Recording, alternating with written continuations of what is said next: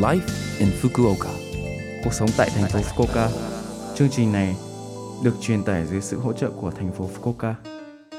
Chào buổi sáng tất cả mọi người, tôi là DJ Lưu Văn Cường. Trong chương trình Live in Fukuoka, chúng tôi sẽ cung cấp thông tin sinh hoạt và đi chơi để mọi người có thể có thời gian vui vẻ và thoải mái ở Fukuoka. Thứ sáu hàng tuần, tôi là Lưu Văn Cường đến từ Việt Nam sẽ truyền tải thông tin đến các bạn. Chỉ một chút thời gian ngắn thôi, nhưng rất mong các bạn hãy cùng đồng hành với mình nhé. Cuộc sống tại thành phố Fukuoka. Đại Hàn là thời điểm lạnh nhất trong năm vào khoảng ngày 20 tháng riêng. Đó là khoảng thời, thời gian nhiệt độ thấp nhất trong năm được quan sát thấy ở nhiều vùng khác nhau của Nhật Bản. Trong võ thuật, việc huấn luyện lạnh được tổ chức vào khoảng thời gian này. Tin tức và các phương tiện truyền thông khác sẽ cho thấy cảnh trẻ em mặc quần áo võ thuật trên bãi biển, rèn luyện cơ thể và trí óc để sống sót qua cái lạnh. Đó cũng là thời điểm các loại thực phẩm lạnh như rượu sake và miso được chế biến. Mùa xuân sẽ đến sau cái rét đậm. Hãy lấy lại vóc dáng và cẩn thận với bệnh tật và chấn thương. Cuộc sống tại thành phố Fukuoka.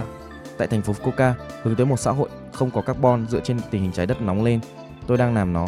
Điều quan trọng, mỗi người phải tiết kiệm năng lượng với nhiều ý tưởng và ý tưởng khác nhau. Bạn có thể tiết kiệm tiền điện. Đầu tiên tôi xin giới thiệu về sự tiết kiệm trong việc sưởi ấm. Mặc nhiều lớp quần áo hoặc quần áo có khả năng giữ nhiệt cao và đặt nhiệt độ của máy điều hòa không khí ở 20 độ C như hướng dẫn. Không khí ấm cố gắng đi lên, do đó không khí ấm từ máy điều hòa không khí thu thập gần trần nhà. Do đó nếu bạn quay quạt hoặc máy lưu thông trên lên trên, toàn bộ căn phòng sẽ ấm lên đồng đều. Ngoài ra, người ta nói rằng điện năng bị lãng phí khi bụi tích tụ trên bộ lọc của điều hòa không khí. Sử dụng máy hút bụi để hút sạch bụi trên bộ lọc. Điều quan trọng nữa là không đặt bất cứ thứ gì xung quanh.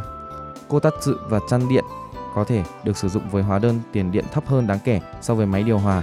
Trước khi đi ngủ, chúng tôi giới thiệu một bình nước nóng có thể làm ấm mà không cần dùng điện. Ngoài ra, bạn có thể tiết kiệm tiền điện năng sưởi ấm vào ban đêm bằng cách kết hợp với chăn ga gối đệm làm từ chất liệu ấm áp.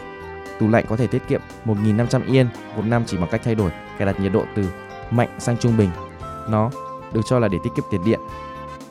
Vào mùa đông, trời đủ lạnh ngay cả khi ở mức trung bình hay yếu, vì vậy hãy thay đổi cài đặt theo mùa. Bạn có thể dễ dàng tiết kiệm tiền hóa đơn tiền điện cho bàn cầu giặt nước nóng. Khi không sử dụng hãy đậy nắp lại để tránh phơi nóng từ bệ bồn cầu thoát ra ngoài bạn có thể tiết kiệm khoảng 1.000 yên một năm. Bạn có thể mong đợi hiệu quả chỉ bằng cách chú ý một chút và tiết kiệm tiền điện không cần thiết. Chúng ta hãy cố gắng tiết kiệm điện miễn là nó không ảnh hưởng đến cuộc sống và sức khỏe của bạn. Gần đây sau khi áp dụng các biện pháp chống lại sự lây nhiễm coronavirus, số lượng người tương tác với nhau đã tăng lên từng chút một. Hãy đeo khẩu trang, rửa tay và súc miệng thật sạch và tránh ba điều mật.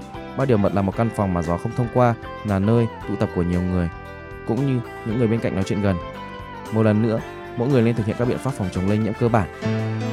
Cuộc sống tại thành phố Fukuoka. Số like Infoca tuần này, mọi người cảm thấy thế nào ạ? Rất nhiều thông tin bổ ích phải không ạ? Số phát sóng này lúc nào cũng có thể nghe bằng postcard. Ngoài ra, mọi người cũng có thể biết về nội dung truyền tải trên blog. Mọi người xem qua trang chương trình từ trang chủ của lớp em.